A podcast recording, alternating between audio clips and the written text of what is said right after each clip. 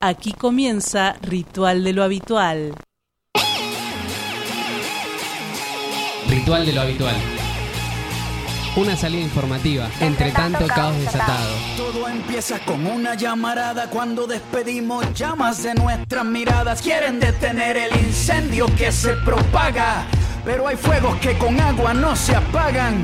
Y se acerca la línea policíaca, los músculos se tensan y aumenta la frecuencia cardíaca, suben los niveles de testosterona y empieza ese momento en el que se enfrentan las personas cuando somos amigos del coraje, cuando gritar se convierte en nuestro único lenguaje. A mí me ordena la razón, a ti te ordena un coronel, si nuestra lucha es de cartón, la de ustedes es de papel y no nos paran, porque un mensaje contundente convierte a cualquier teniente en un tiburón sin dientes.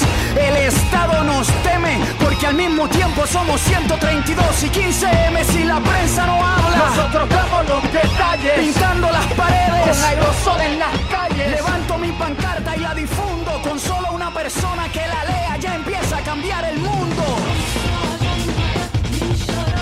Venga, sóltame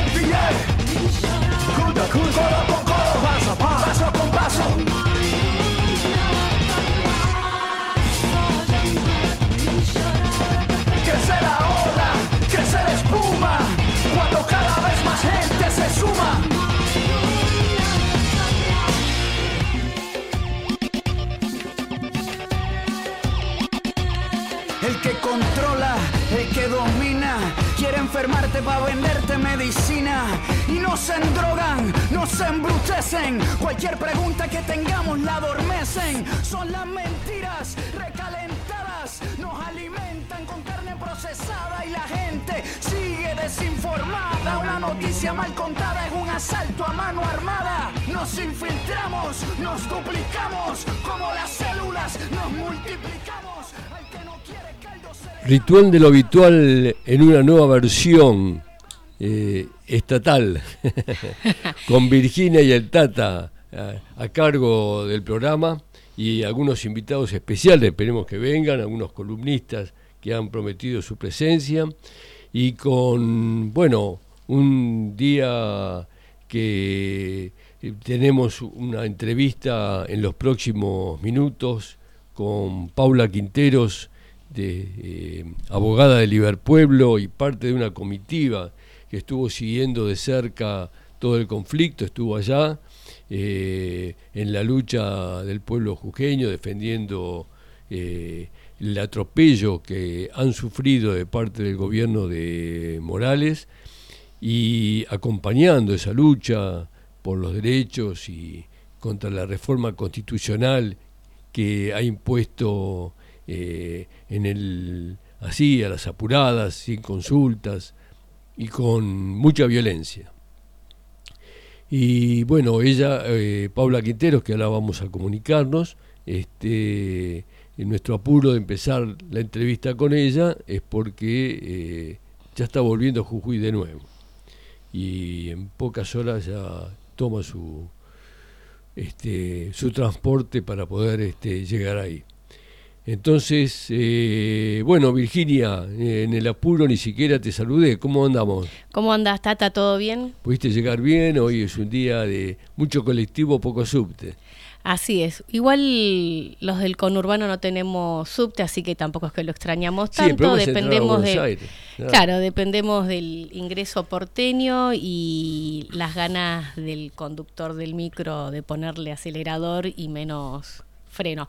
Pero bueno, muy buen miércoles. Hoy es un hermoso miércoles soleado de invierno. Es la verdad que es tremendo lo que está haciendo el gobernador Morales, precandidato a vicepresidente, en medio de la campaña reprimiendo como si fuera un modelo de campaña, modelo de país, evidentemente. Y obviamente antes de hablar con Paula, nos eh, quiero recordar nuestras vías de comunicación que pueden llamarnos al WhatsApp 11 39 55 77 35. También se pueden comunicar con nosotros por el Instagram a Ritual de lo Habitual OK o bajen la app de Radio Viral Comunitaria, nos escuchan, nos comparten y escuchan los otros programas de esta radio. Bueno, estamos comunicados con Paula Quinteros, de abogada de Liber Pueblo, CTA, eh, y una gran trayectoria como abogada laboralista que ahora está eh, es parte de una comitiva de eh, organismo de derechos humanos y fuerzas políticas eh, que ha ido a Jujuy. Hola Pablo, ¿me estás escuchando? Hola Gabriel, ¿cómo estás? Bien, bien, todo bien. Bueno, me alegro. Este, eh, vos estuviste en Jujuy y ahora estás eh, retornando nuevamente. Sí, estuvimos en Jujuy con la misión de solidaridad, que es un, son integrantes de diversos organismos de derechos humanos y de organizaciones eh, que viajaron cuando fueron los primeros hechos represivos del 17, del 17 al 20 de junio.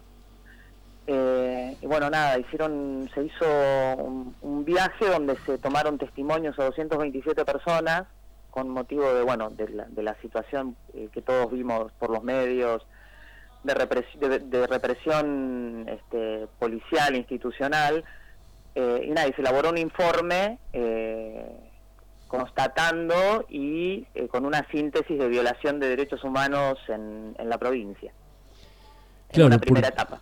¿Y ese informe a quién se lo entregan? ¿Qué tal? Paula, soy Virginia. ¿Cómo estás? Bien, Cristina, ¿no? Virginia. Virginia, perdón. Pues tiene las mismas vocales, I y A, así que siempre se confunde. Soy Paula y me Y la culpa es de las vocales. Virginia. Mira, el, informe el, informe puede tener un montón de eh, un montón de, utilidades. Lo, más importante que creímos eh, o, que se pensó en ese momento, esta misión también en su momento viajó a Perú, eh, fue hacer un relevamiento porque en el relevamiento lo que se hizo fue tomarle testimonio a las personas que fueron víctimas de la represión, que hubo infinidad de situaciones, ¿no? Por aparte como una, una movilización eh, masiva, digo, la, la manifestación en contra de la reforma de la Constitución de Jujuy abarcó a toda la sociedad jujeña eh, bueno, nada, nosotros lo que quisimos fue constatar, y se tomaron 227 testimonios de las de personas que fueron relatando en primera persona cada una de las situaciones padecidas, ya sea desde la represión en la marcha, las situaciones de detención, las situaciones de detención con camionetas sin patente circulando por, este, por San Salvador y otras localidades, eh, y bueno, nada, y, ese informe lo que hace es plasmar en términos eh, sistemáticos y objetivos eh, que concretamente en Jujuy se violaron los derechos humanos. Claro, además fueron una, fue una represión brutal, ¿no? hubo toda la impresión que la intención era tirar a matar por el tipo de heridas que hubo, heridas en, los ojos, este, heridas con... Sí, a, ver, lo, lo, que tuviste, lo que tuviste fue la represión policial, eh, la, cacería que se produce después de la represión, porque además ya en, momentos en que ya estaba dispersa la, manifestación, por lo menos por lo menos es lo que vimos del 20, lo que nos relataba la gente, eh, ya alejados del lugar de la manifestación, cerca de la legislatura, eh, las fuerzas policiales, la brigada, distintas fuerzas este, que, que funcionan en la provincia, iban cazando gente en camionetas, de las que vimos también en los medios, en camionetas sin patentes. Y de hecho, cuando la misión llega a Jujuy, porque quedó mucha gente herida, balas de goma, vimos imágenes de la policía con gomeras, eh, cuando nosotros empezamos a tomar los testimonios, al, día siguiente que llegó la misión de solidaridad, la gente estaba como muy temerosa de acercarse porque había quedado una, una sensación de si voy al hospital, capaz que me enganchan en el hospital a partir de que ven que tengo eh, una herida de bala de goma, o sea, una, una situación de, de temor eh, y por la impunidad, ¿no? Y con posterioridad a eso, que uno pensó que bueno, que era lo máximo, el armado de causas judiciales eh, con imputaciones por las manifestaciones. Bueno, la detención de Nayar del abogado me parece que es la, prueba, no, no porque se haya detenido un abogado y tenga más, más valor la libertad de un abogado que... Pero bueno, la, detención del abogado ejerciendo su tarea de defensa, de asesoramiento de las comunidades acusado de sedición me parece que es como el punto máximo de... El hecho, el hecho de que hayan ido a buscar eh, abogados que defienden las causas de los que iban siendo detenidos y acusados también de sedición, eso es algo impresionante, ¿no? Parece, parece la dictadura. y además, y además es burdo porque vos pensás que, por ejemplo, la reforma constitucional, a hoy creo que ya hay 18 consejos deliberantes que se pronunciaron en contra. Sí. Eh, hay un recurso ante la Corte del Ministerio de Justicia eh, por la inconstitucionalidad de la reforma. A ver, en, términos jurídicos, la verdad que acusar a un abogado de sedición por haberse manifestado o repudiado la reforma, y bueno, ahí te das cuenta de lo burdo, eh, de, lo, de lo burdo que es el armado de causas, porque después es, es cumplir con la formalidad. Cuando uno ve las, las órdenes de detención de los compañeros que estuvieron detenidos, de hecho, los últimos nueve compañeros que, que soltaron eh, ayer recientemente, vos ves las, las órdenes de detención y son tres renglones. El, el, el, supuesto fundamento de por qué se los detiene. Es grave, es grave. O sea, es la formalidad de que haya una imputación en términos judiciales, pero después no hay nada dentro como para poder eh, concretar una detención. Eso, bueno, de, eh, eso delata la total impunidad con la que se puede gobernar eh, en Jujuy, uh -huh. ¿no? Y cómo quieren sí. y qué modelo de país sí, sí. quieren imponernos en Argentina. La preocupación uh -huh. es qué pasa en el resto del país y qué pasa en Nación, qué puede hacer. Mira, yo creo que hay, a ver, eh, objetivamente lo que se ve es que el, el, repudio el repudio de las masas a lo de Jujuy es, eh, yo creo que no hay dudas de eso, ¿no? Digo, eh, sobre todo eh, me pasó me pasó cuando estuve tomando yo uno de los testimonios de una de las personas que declaró una señora que vivido con el hijo ni siquiera era militante activa de ninguna organización había ido a manifestarse en contra de la reforma porque afectaba los derechos de, eh, de la provincia en cuanto a, a, soberanía, litio, por los docentes además. Ella decía que había ido en apoyo a los docentes. Y en un momento me dice, yo hice campaña por Morales y nunca pensé que iba, que iba a haber una situación como la del 76. Y viste que uno a veces eh, tiene como prejuicios con la gente, ¿no? Decir, bueno, el que votó a Morales es porque es...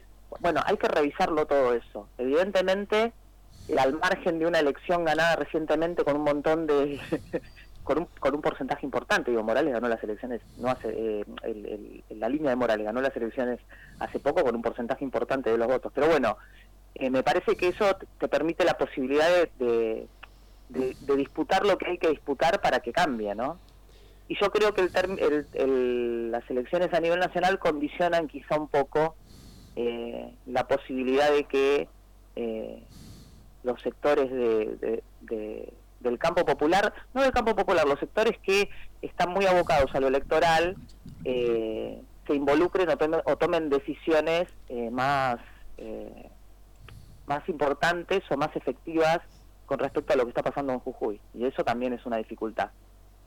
Una, una pregunta, eh, nosotros vimos las imágenes de videos, después si tenemos tiempo lo vamos a reproducir, de la liberación de una gran cantidad de detenidos, pero que ah. pero quedan tres todavía. Ellos mismos lo denunciaron en, en una conferencia de prensa cuando salieron y fueron liberados. Claro, porque hubo porque hubo detenciones que eran que, que fueron dándose en eh, resoluciones que tenían que ver, por ejemplo, los, los detenidos de ayer fueron los detenidos a los que se les armaron causas, son causas armadas además, por parte es imposible eh, Claro, los acusan de haber organizado los desmanes. Digo, vos pensás que el 20, cuando se produce la represión, participaron no sé cuántos sindicatos, organizaciones sociales de, divers, de diversas.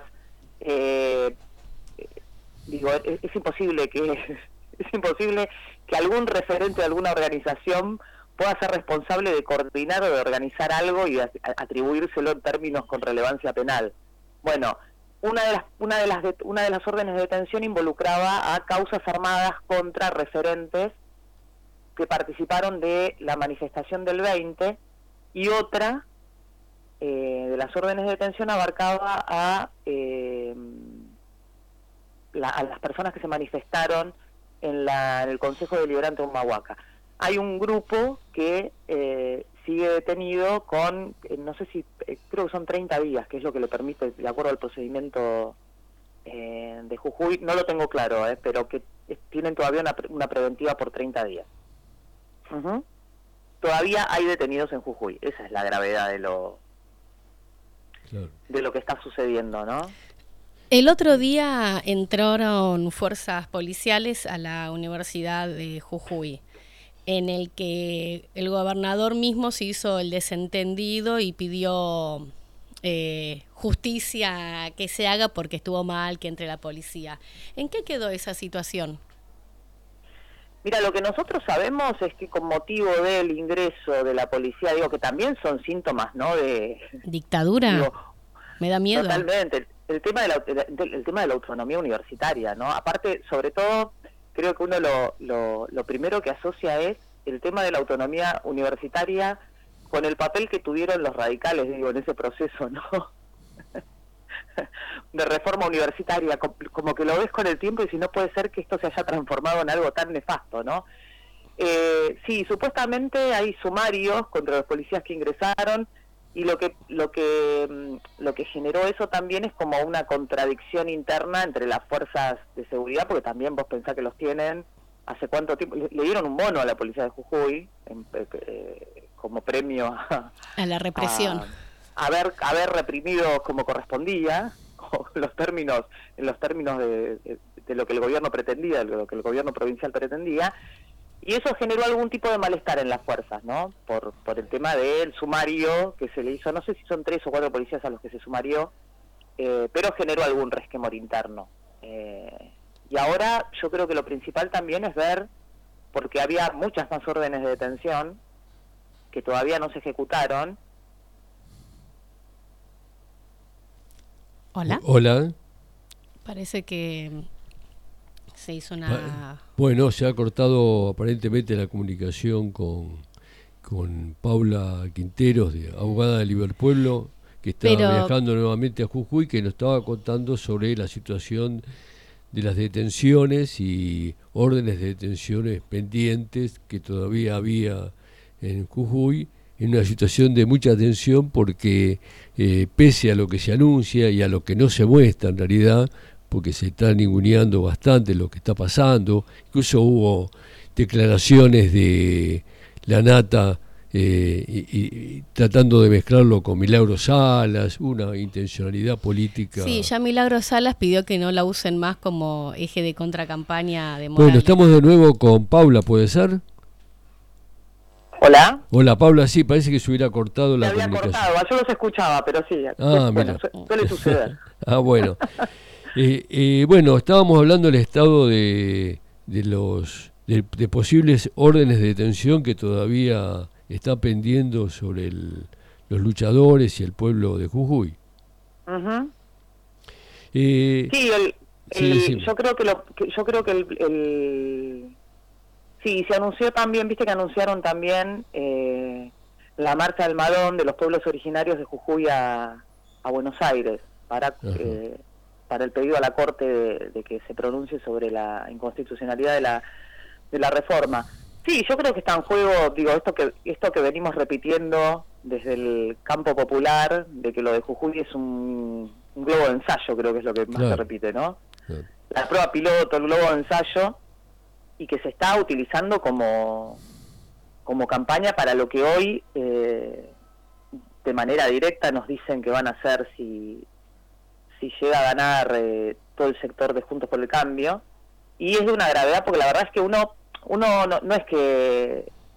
Eh, todos los que trabajamos en, en, organismos de derechos humanos o que somos militantes entendemos la gravedad y lo que fue la dictadura eh, haber estado en Jujuy, la sensación de la gente del temor de, autos sin identificación, eh, levantando gente y llevándosela, y la verdad es que te, genera te genera preocupación y no se puede subestimar. Eh, Hablando de, es, muy grave. dictadura, Paula, eh, mañana 20, que es el, el, día que se recuerda el apagón de Ledesma, que es un hecho por el cual la, dictadura en un gran operativo ahí en Jujuy, eh, auspiciado en Ledesma y auspiciado por los dueños del ingenio, Blaquier fundamentalmente, eh, habían propiciado justamente eh, un operativo que le sirvieron en bandeja a las fuerzas represivas, a la dictadura,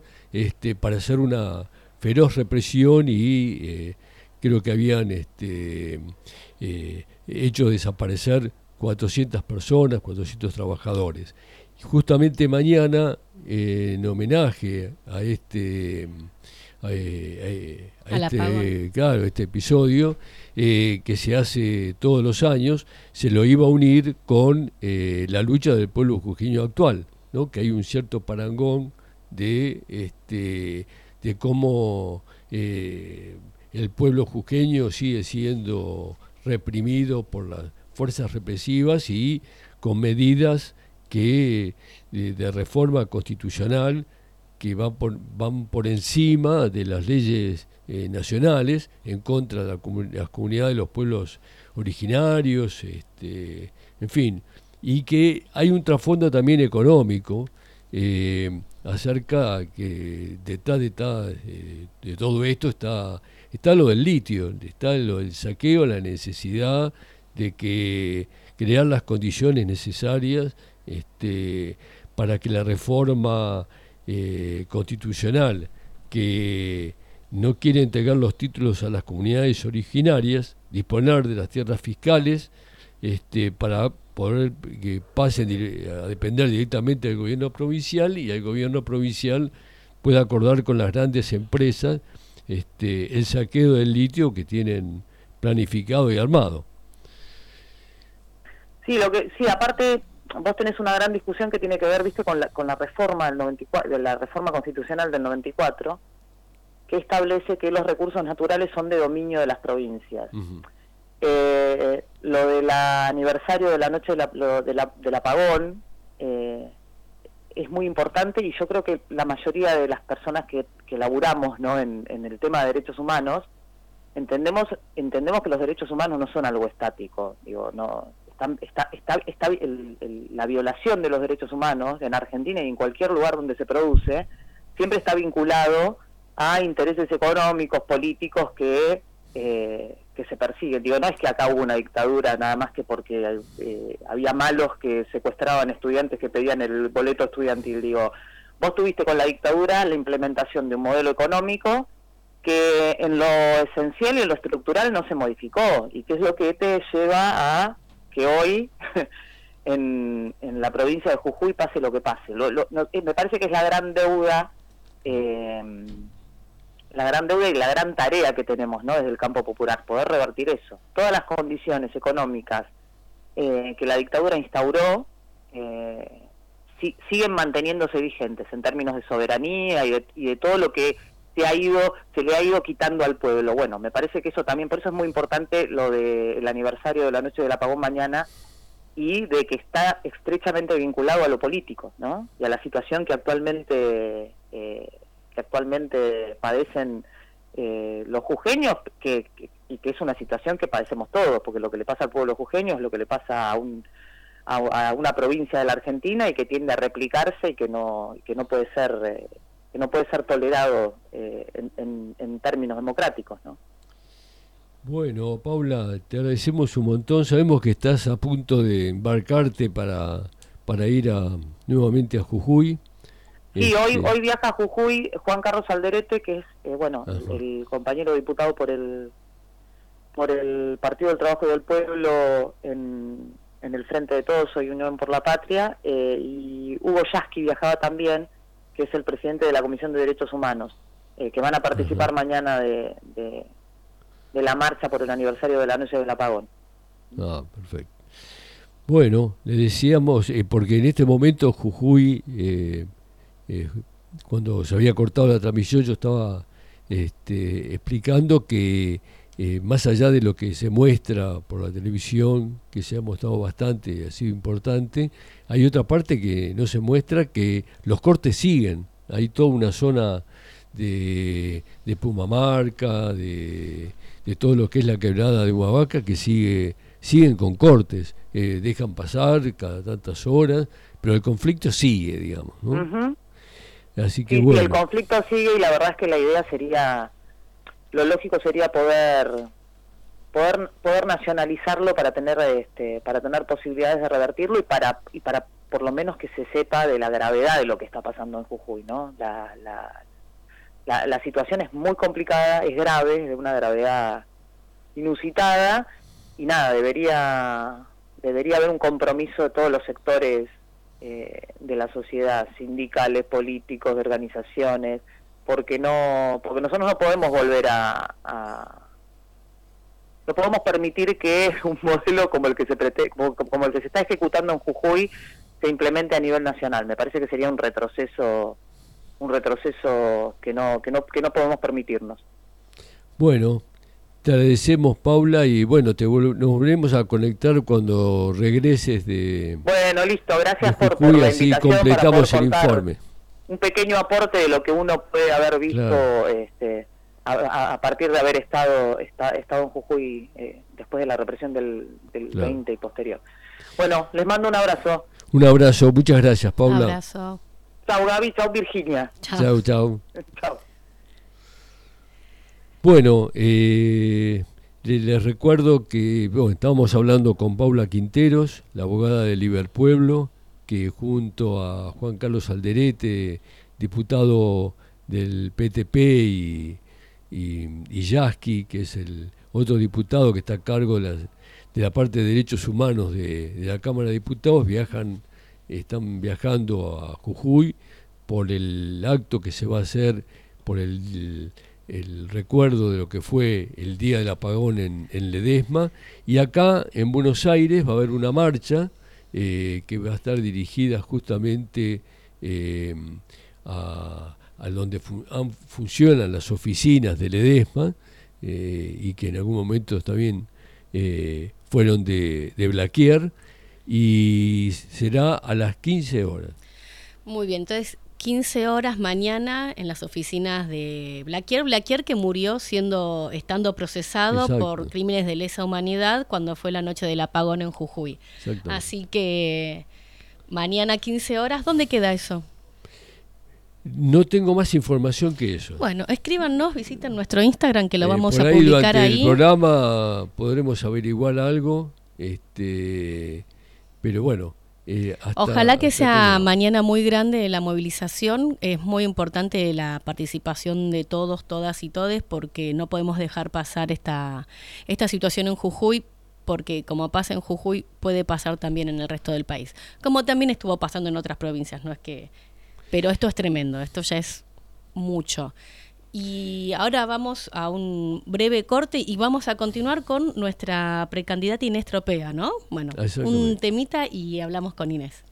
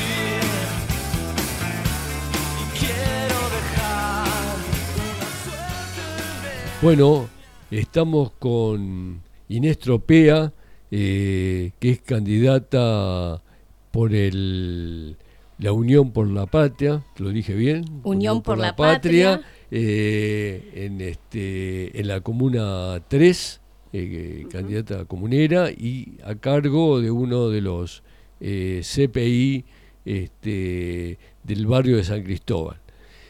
candidata además del PTP en Unión por la Patria. Hola Inés, ¿nos estás escuchando? Hola Tata, ¿cómo estás? Bien, bien, acá estamos con Virginia, este, bueno, con ganas de saber eh, acerca de, nos alegra, por supuesto, y te felicitamos por porque seas una de nuestras candidatas este, en la ciudad y queríamos saber acerca de cómo ves el, el proceso de este de elecciones y cuáles serían los, los estábamos charlando la vez pasada con Barro Tameña, bueno, los distintos problemas que hay en la en la ciudad, ¿no? Mirá, em, una sola cosa que te corrijo, que es que el CPI está en el barrio de Balvanera. Balvanera, sí. Balvanera, no es San Cristóbal. No es San Cristóbal. Eh, la Comuna 3 abarca esos dos barrios, Balvanera y San Cristóbal. Eh, y bueno, eh, nada, me parece que en relación a la candidatura está muy bueno eh, porque es como también el resultado de, un proceso, de un, de un recorrido que, que fuimos haciendo desde el 2019 hasta ahora. A mí también me cuesta Unión por la Patria, pero la verdad que está bueno el nombre, el cambio de nombre. Está bueno el nombre. Inés, ¿qué es lo que hace una comunera? Mira, este, está buena la pregunta porque mucha gente desconoce un poco el trabajo de las juntas comunales, que digamos, la, ciudad de Buenos Aires está dividida en 15 comunas. Eh, son juntas de representativas que tienen una presidencia y, y, un consejo, sería, ¿no? Donde uno entra en representación a los votos que se sacaron en esa comuna y bueno, entra una esa minoritaria, ah. ¿no? O sea, entras como por mayoría. Eh, la Comuna 3 eh, está dirigida por Juntos por el Cambio. La presidenta actual se llama Silvia Collin y bueno, y hay una minoría representada por comuneros del Frente de Todos. Este, hay un reclamo histórico de que, que las que las comunas tengan un presupuesto participativo en la ciudad porque no, no tienen este, una estructura como, como si fuera una intendencia. Ese es un poco el espíritu de la ley de comunas que digamos que se aprobó la, en el gobierno de Ibarra hace unos cuantos años, era que las comunas sean como intendencias, digamos, que el jefe comunal eh, tenga una incidencia en el barrio presupuestaria, ¿no? Y pueda responder a las demandas de ese barrio con, con proyectos que se puedan llevar adelante, con propuestas. Obviamente no, no, no van a depender las escuelas ni los hospitales, eso tiene que estar centralizado, pero sí, digamos, que tengan una incidencia barrial como para poder hacer determinadas actividades. Claro, que pueda resolver algo. Claro. Eso hoy no existe, pero sí las comunas lo que digamos, para lo que sí sirven es para eh, generar un, diálogo con la comunidad mucho más directo para ir eh, canalizando demandas y resolver situaciones. Por ejemplo, en la zona del 11, eh, el tema de la inseguridad y el tema de, de la venta ambulante y la venta de los de los comerciantes es muy alta, ¿viste lo que es? Es una densidad de población altísima, tenés toda la situación de, de las viviendas y los inquilinatos, eh, que bueno, que en la ciudad es un problemón, ¿no? El tema de los alquileres, pero en la Comuna 3 especialmente este, es una zona donde está eh, densamente muy poblada y con muchas casas que son viviendas colectivas y que el problema habitacional hace crisis todo el tiempo. Entonces, y a su vez tenés altas torres, edificios, gente que pasa, comercio, colectivo, o sea, tenés todo. Entonces, bueno, es un barrio complejo, o sea, tenés... Tiene, eh, tiene mucha conflictividad. Hace poco los vecinos de, del barrio de Once estuvieron manifestándose frente a los medios por el tema de la venta de drogas, la inseguridad y la constante y tremenda invasión de kioscos eh, de menudeo, de, de, ventas de drogas. Y los vecinos después contaban que encima eh, estas, estas personas eh, después iban y tomaban justicia por mano propia de los vecinos que los denunciaban en los búnker de ventas de drogas. búnker me puso una medio grande, pero bueno, los que... en esos kioscos que se vieron. Exactamente. sí. el menudeo de la droga, del y como y desde y como como comuneras, ¿qué, qué, qué influencia podés tener en el barrio? ¿Qué podés eh, gestionar más allá de que obviamente el gobierno este de Ciudad de Buenos Aires, la reta no va no va no quiere dar plata porque está ya 16, 17 años que están gobernando, ¿no? Y nunca un centavo a las comunas. Sí, este no, eh, yo creo que los, los comuneros hoy son eh, te pueden ayudar en la representación política de esos conflictos y buscar una solución eh, más colectiva de, las problemáticas. Hay de todo, hay muchas experiencias desde la incidencia en el barrio, desde los comuneros. Por ejemplo, en la Comuna 3 se intentó un montón de veces armar eh, mesas de trabajo para resolver el tema de los manteros, ¿no? Y ahí aparece, por ejemplo, la problemática de la inseguridad, este, bueno, y, o sea, que esas personas que están organizadas en esos trabajos tengan este, ciertos acuerdos. Por ejemplo, hubo una un este un intento de, armar una feria en la Plaza 11 que haga que las personas que están en la venta ambulante puedan puedan hacer esa venta en en la plaza, digamos, y sacarlos de las veredas donde, bueno, es como mucho más complejo la, la, la ¿cómo es? El poder eh, transitar por ahí. Lo que pasa es que, bueno, que esas, esas, eh, hay mafias también, entonces, bueno, está el tironeo donde, bueno, si eso no tiene una, una, un peso en la organización barrial, es muy difícil que se llegue a un acuerdo, ¿no? Porque porque bueno, pues, digamos, la reta justamente lo que hace, digamos, eh, se muestra como un buen gestor, pero justamente lo que apareció con lo que vos decís es que eso, digamos, todos sabemos dónde está la inseguridad y que él la organiza, ¿me entendés? Ahora, si los vecinos no lo salen a denunciar, es muy difícil poder este, darlo vuelta. Y los comuneros pueden jugar un papel en ese sentido. Claro, acompañando y organizando mejor el, estas denuncias. O sea, en, ese, en este caso que yo te digo, trataban de darle una respuesta al problema, pero así como se le puede dar una respuesta, también aparece la posibilidad de denunciar cuando esa propuesta no se puede llevar adelante porque hay intereses atrás, ¿me entendés? Ahora, esos intereses que están atrás, la reta los conoce, no es que los desconoce, digamos, al revés hasta eh, lo favorece en algunos puntos. No es que nadie sabe dónde se vende droga, o sea, si saben los vecinos, sabe el gobierno, sabe la policía, ¿no? Quién organiza este, eh, algunas algunas cuestiones, ¿no? Que tienen que ver con esas es que bueno, que, que lo que denuncian es la falta de, de, de otra perspectiva, de trabajo que genuino, que, que, que bueno, que haga de la ciudad un lugar mucho más habitable. Hay un tema que tiene que más específico también y que es parte de, tu conocimiento y tu especialidad que tiene que ver con la educación y hemos hablado acá en otras ocasiones acerca de, la gestión desastrosa que está haciendo la reta en la ciudad eh, con respecto a la educación y más específicamente con el CPI. Eh, Brevemente, en dos palabras, ¿qué es el CPI? El CPI es, es, difícil de contarlo brevemente, Tata. Sí, así, así que es difícil. Por eso, por eso no lo cuento yo te lo pido que lo digas vos. Y en dos palabras.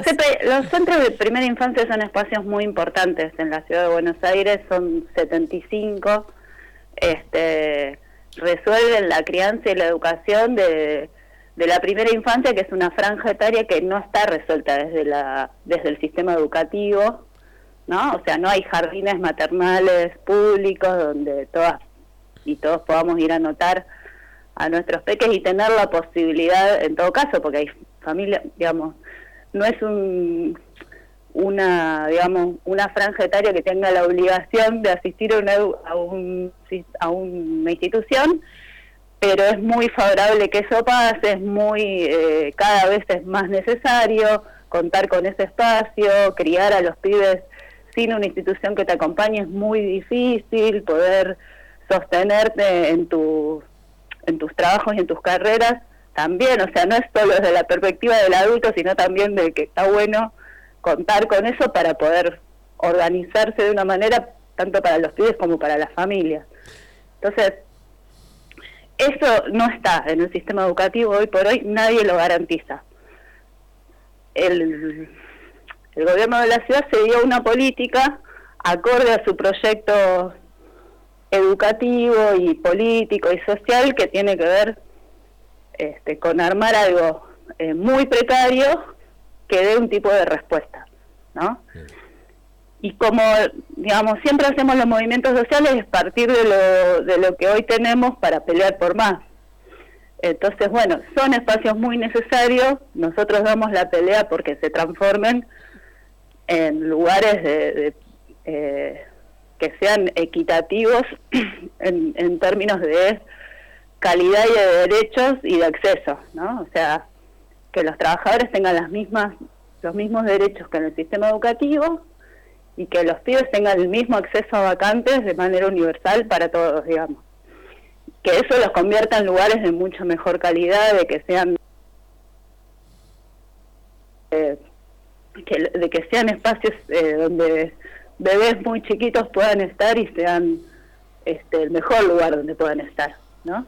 Y en este momento el CPI eh, no es parte de, lo que es, una política del, Ministerio de Desarrollo Social. Exacto, el desarrollo social no es parte de educación de la ciudad.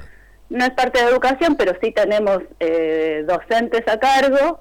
Lo que pasa es que esas docentes no tienen ningún derecho garantizado y ganan tres veces menos, digamos, están por debajo de la línea, casi la indigencia, te diría, porque están en 130 mil pesos por ocho horas, digamos. Y no son reconocidos como docentes no son reconocidas como docentes, están eh, facturando como monotributistas. Eh, y bueno, siendo parte de, lo que es hoy el trabajo precario que hacen los movimientos sociales, digamos, son eso, ¿no? Eh, y el problema es que tienen que ser, va, que son, tienen que poder proyectarse en estos espacios como un lugar donde quedarse, donde apostar. eso es lo que pasa en los CPI. Entonces damos una lucha en ese sentido. Disculpa que te interrumpa.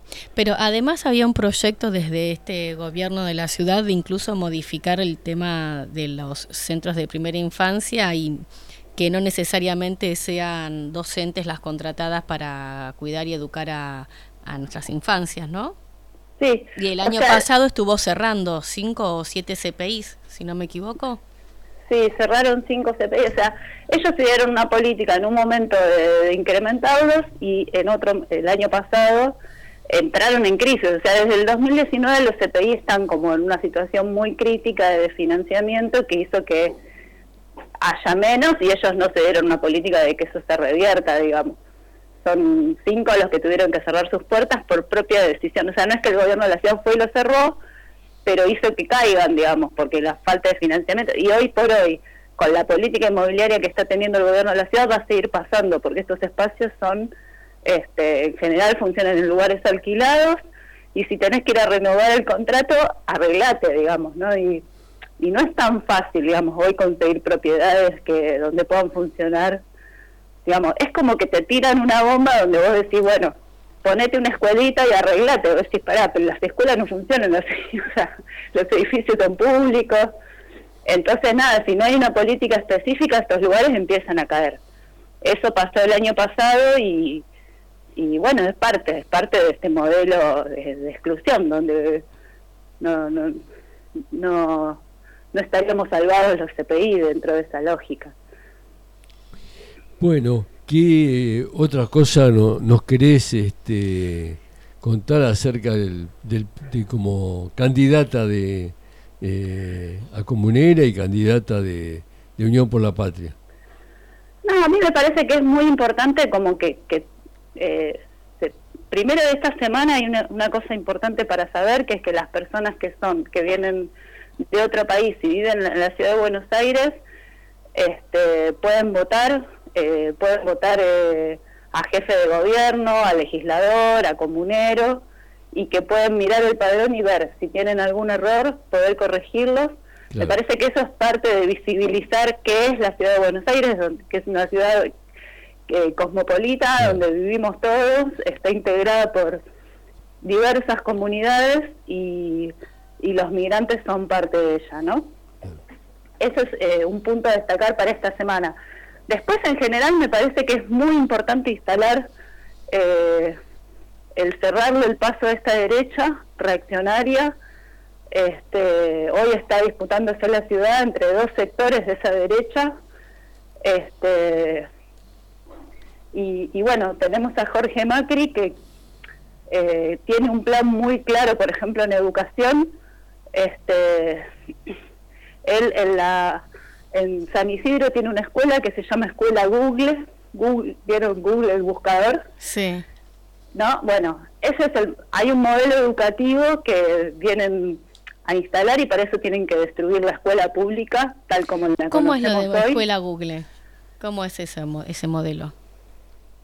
Es un modelo donde empresas financian, este, subvencionan parte de las escuelas públicas y les venden un modelo educativo que ya está diseñado, digamos, el docente pasa a ser una especie de tutor de un contenido que, que te lo vende Google, digamos, ¿no? Eh, ¿Y eso cómo está funcionando en, en donde estás Macri, en San Isidro? Mira, habría que conocer un poco más ese modelo, pero es el modelo de la educación privada, o sea, funciona funciona ya en las escuelas privadas, digamos, vos elegís, no hay un Estado que te dice, mira, esto es lo, eh, este es el piso del cual tienen que partir todos los pibes, sino que, que bueno, que ahí eh, los monopolios son los que definen cuáles son los contenidos y, y, arman una escuela funcional a eso, digamos. A, sí. Entonces, bueno, para eso tienen que destruir el sistema educativo y la resistencia docente tal como, como viene sucediendo. Y otra más, tienen que hacer el edificio que pueda tener internet para que Google pueda decir qué hacer. O sea, medio como que Jorge no investigó bien cómo es la comunidad en Buenos Aires y cómo es la lucha docente en Capital, ¿no? Le quedó eso pendiente a Jorgito. Quizás tendrían que ¿no? que resolver un poquito el tema de la conectividad. Claro, no, hubo conectividad ni siquiera en la pandemia. Te dan un jabón chiquito de albergue transitorio para 15 días para que los chicos no mueran de COVID y sus familias tampoco.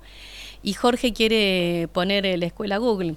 Le faltan tres materias a aprobar. Para mí sería de menos, digamos, el tema, este, si la plata la pone Google, el tema es que dónde queda la, soberanía eh, educativa, ¿no? O sea, qué tipo de país estamos construyendo. A mí me da terror eso.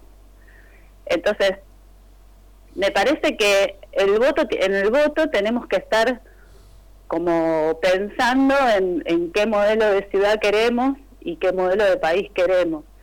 Cerrarle el paso a esta derecha, tanto de Jorge Macri como de Larreta, que tiene una gestión este, que la verdad que ha destruido la salud y la educación pública, y que es cada vez más expulsiva de los sectores populares porque vivir en la ciudad es cada vez más difícil. Nosotros esta semana tuvimos dos desalojos eh, en familias que concurren en CPI. Entonces el tema de la vivienda hace crisis tanto en los sectores más de abajo como en las capas medias que no pueden ya alquilar. Este, y bueno, y, tener la herramienta de Santoro como jefe de gobierno y todos los que estamos atrás articulando y luchando por una ciudad más justa desde hace varios años, ¿no? O sea, no es que mi candidatura es producto de, no sé, de ser una directora de un CPI solamente, sino de haber estado con la CCC bancando la olla de este de, los compañeros que están en la CCC este y luchando eh, también con los compañeros del ramo y articulando con todas esas fuerzas políticas en el barrio que están en el frente de todos, que han sostenido eh, una cantidad de cosas en la pandemia para que la ciudad sea un poco menos eh, desigual, ¿no? Entonces, ¿qué peor sería si nos estuviéramos todos nosotros bancando esas desigualdades que, que existen? Que, qué sé yo, en la pandemia, por ejemplo, hemos hecho 26 ollas populares en el barrio, ¿no? Este y hemos que el primer barrio donde se hizo el plan detectar después de que se haya hecho en los barrios populares, en las villas, fue en Balvanera, ¿no? Y nosotros hemos garantizado que casa por casa la gente se pueda testear. Y a esas personas que se estaban testeando le habíamos estado llevando comida cuando estaban aisladas. Entonces, un poco hoy el resultado de todo este laburo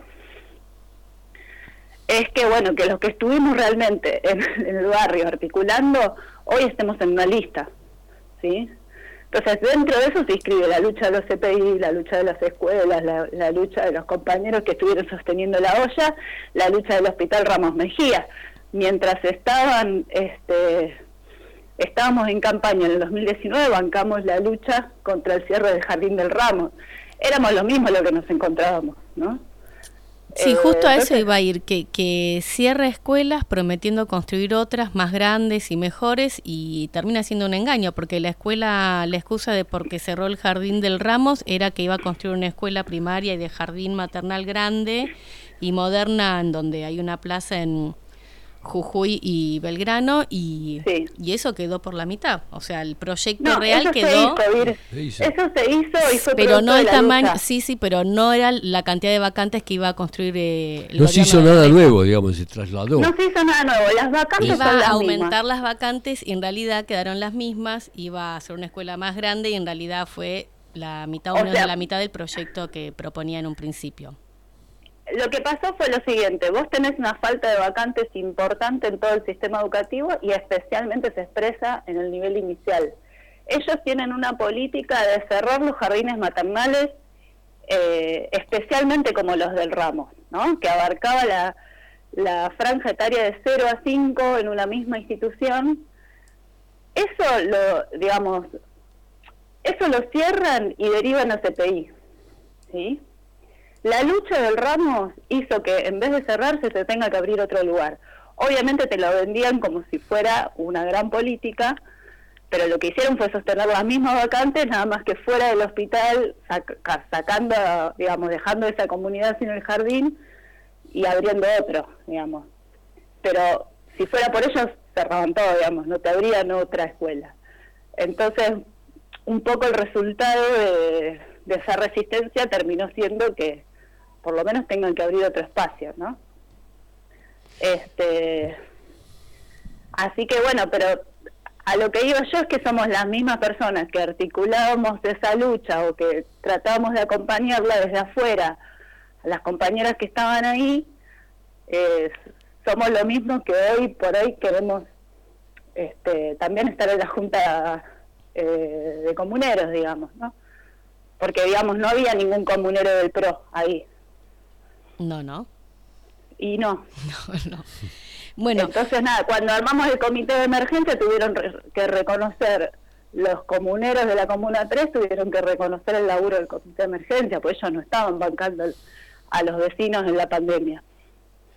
Tuvieron que venir al detectar a ver qué estaba pasando. Claro. Por eso es importante. nacional, Está bueno, Inés, lo que nos contás, porque ahí nos damos cuenta por qué es importante tener comuneros y comuneras que tengan ganas de, pelear por una ciudad mejor y justa, ¿no?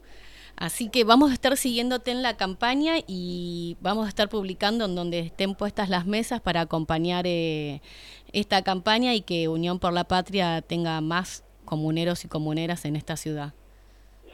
Sí, sí, tenemos que hacer que, gane. claro, más comuneros que... Exactamente, tenemos que ganar para poder mejorar. Tenemos que ganar esta si no, bueno, seguimos peleando, pero tenemos que ganar. Bueno, eh, esta semana estaremos el, el, sábado en las mesas de Unión por la Patria, este, así que nos estaremos viendo este, el sábado, ¿no? Dale, dale, Tata, sí. Perfecto. Sí, sí, hablando con, con los vecinos y vecinas. Claro, así podemos dialogar y charlar y demistificar eso de que, este, entre otras cosas de todo lo que nos has contado, de que la reta es un, un buen gestionador este, de políticas este, públicas. Eh, que la verdad que ha sido un desastre. Bueno, Y vamos a seguir investigando esto de las escuelas Google Claro. que nos tiene preocupadas a ver eh, claro, con qué se las trae, ¿no? claro, ¿cuál- Sí, y no nos olvidemos del otro que tampoco es mejor, Lustó. Pasa que Jorge No. te da miedo con lo que lo- con lo que trae, con los que lo acompañan, da terror. No, está muy bueno eso que decís, Vir, porque yo creo que, eh, digamos, como ellos están en una interna y dirigen la ciudad, hay una, va a haber una tendencia de mucha gente de querer participar de esa interna, ¿no? Entonces, por ahí gente que nos acompaña y que está de acuerdo con lo que nosotros decimos, prefieren, eh, están pensando la posibilidad de votar a Lustó para que no gane lo peor de lo peor. El problema es eh, que Lustó viene de la mano de Larreta y de Gerardo Morales, ¿no? Claro. Y, y que después de, de- de que termine esa interna, la- esas dos listas se integran. claro. Claro, son del mismo partido, van juntos. Van juntos, Van este, juntos. no se pueden despegar. este, no los podemos Exacto. despegar pues son del mismo frente y están peleándose por ver quién va a aplicar el ajuste, no, no por otra cosa. Bueno, te agradecemos y seguramente volveremos antes de las elecciones a, a- comentar un poco la marcha de- del proceso electoral. Muchas Dale, Tata, gracias, muchas Inés. gracias y la, la próxima voy para allá. Ahí está, buenísimo. y vamos Inés. por, lo- por Unión por la Patria, Inés Comunera de en la Comuna 3, tres. este, del barrio de Valvanera. Un Dale, abrazo, Inés. Un abrazo. Chau, chau. Chao.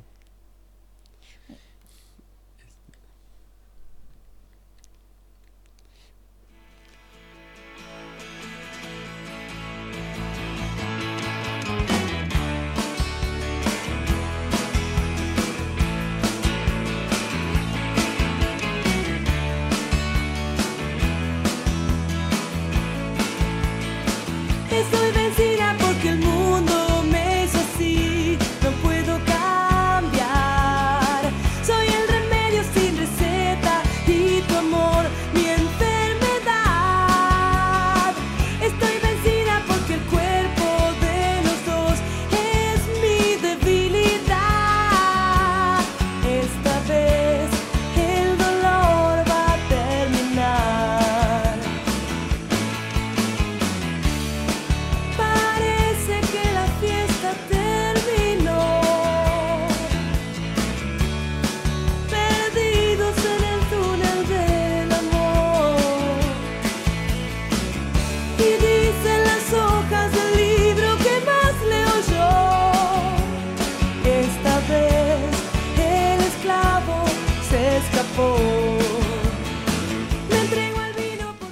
Volvemos nuevamente en el último tramo final del programa eh, para despedirnos y además porque tenemos un, Un invitado. Una situación especial. No estamos solos. Oye, claro, tenemos un Somos los que invitado, queremos. tenemos invitado especial. Que vino un- al estudio.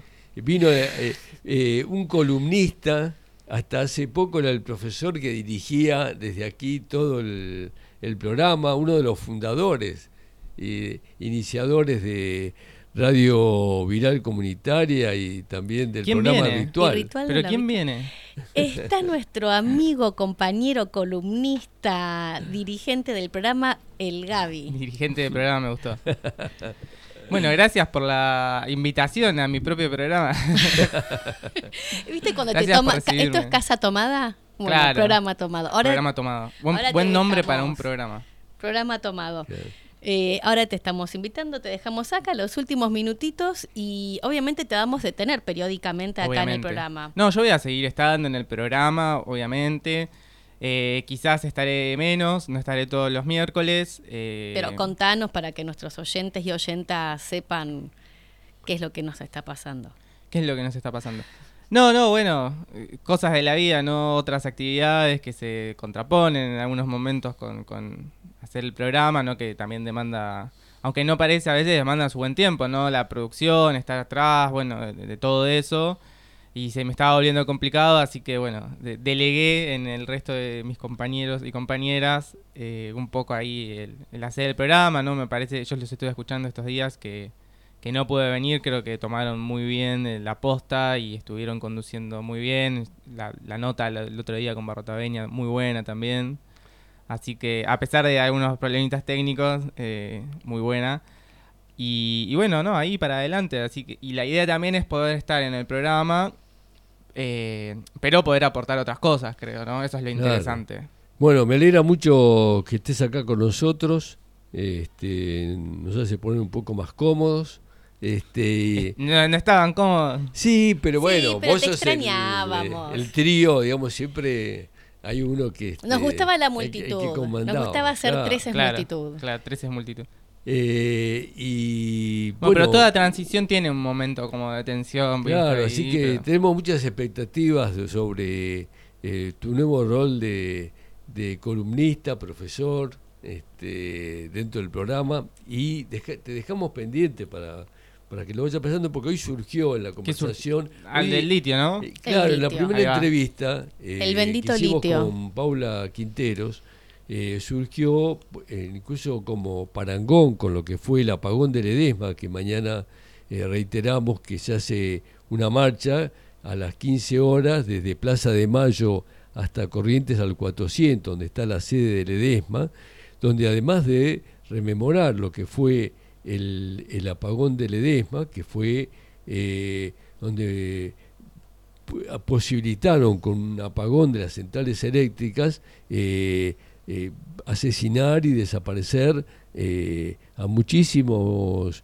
eh, trabajadores, delegados gremiales, militantes, eh, profesionales, en fin, a una importante cantidad de compañeros de Ledesma y que eh, por la necesidad que tenía el propio ingenio este, de sacarse de encima aquellos que podían resultarles molestos para sus políticas este, salariales de superexplotación como eh, suelen ser eh, el trabajo en los ingenios.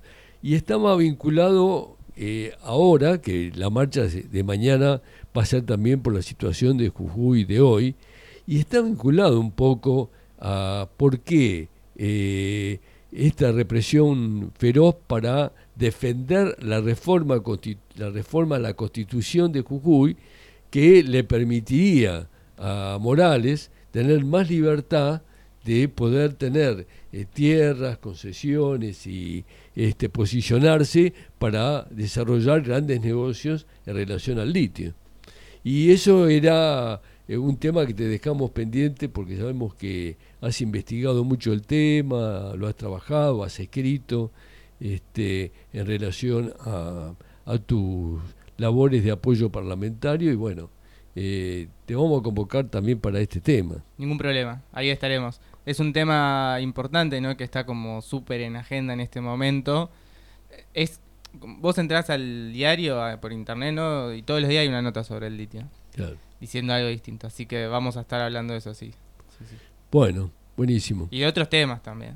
Claro. Más claro. también más referidos a lo de la ciudad. a la ciudad, claro, seguramente. exactamente.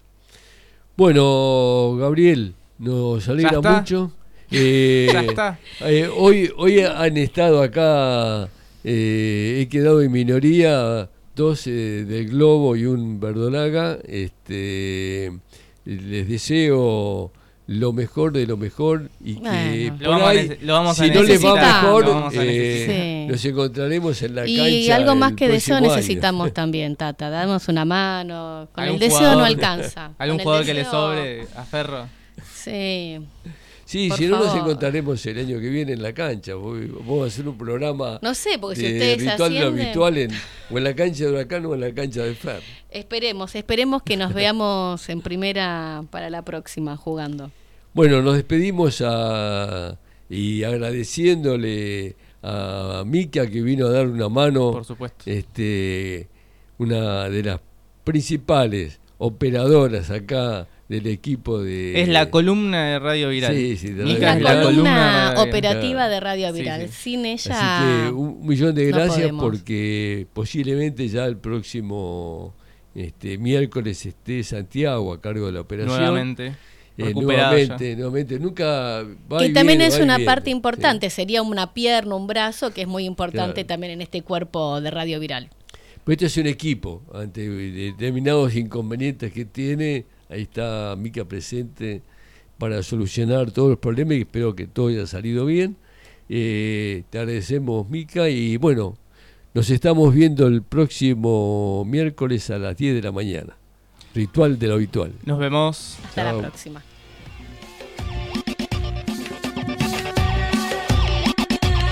El que controla, el que domina, quiere enfermarte para venderte medicina.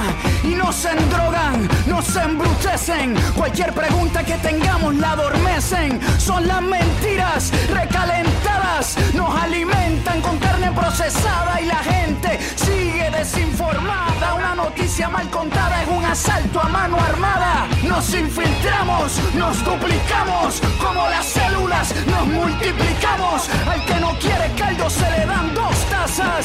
Somos la levadura que levanta la masa. Nuestras ideas son libres y están despiertas.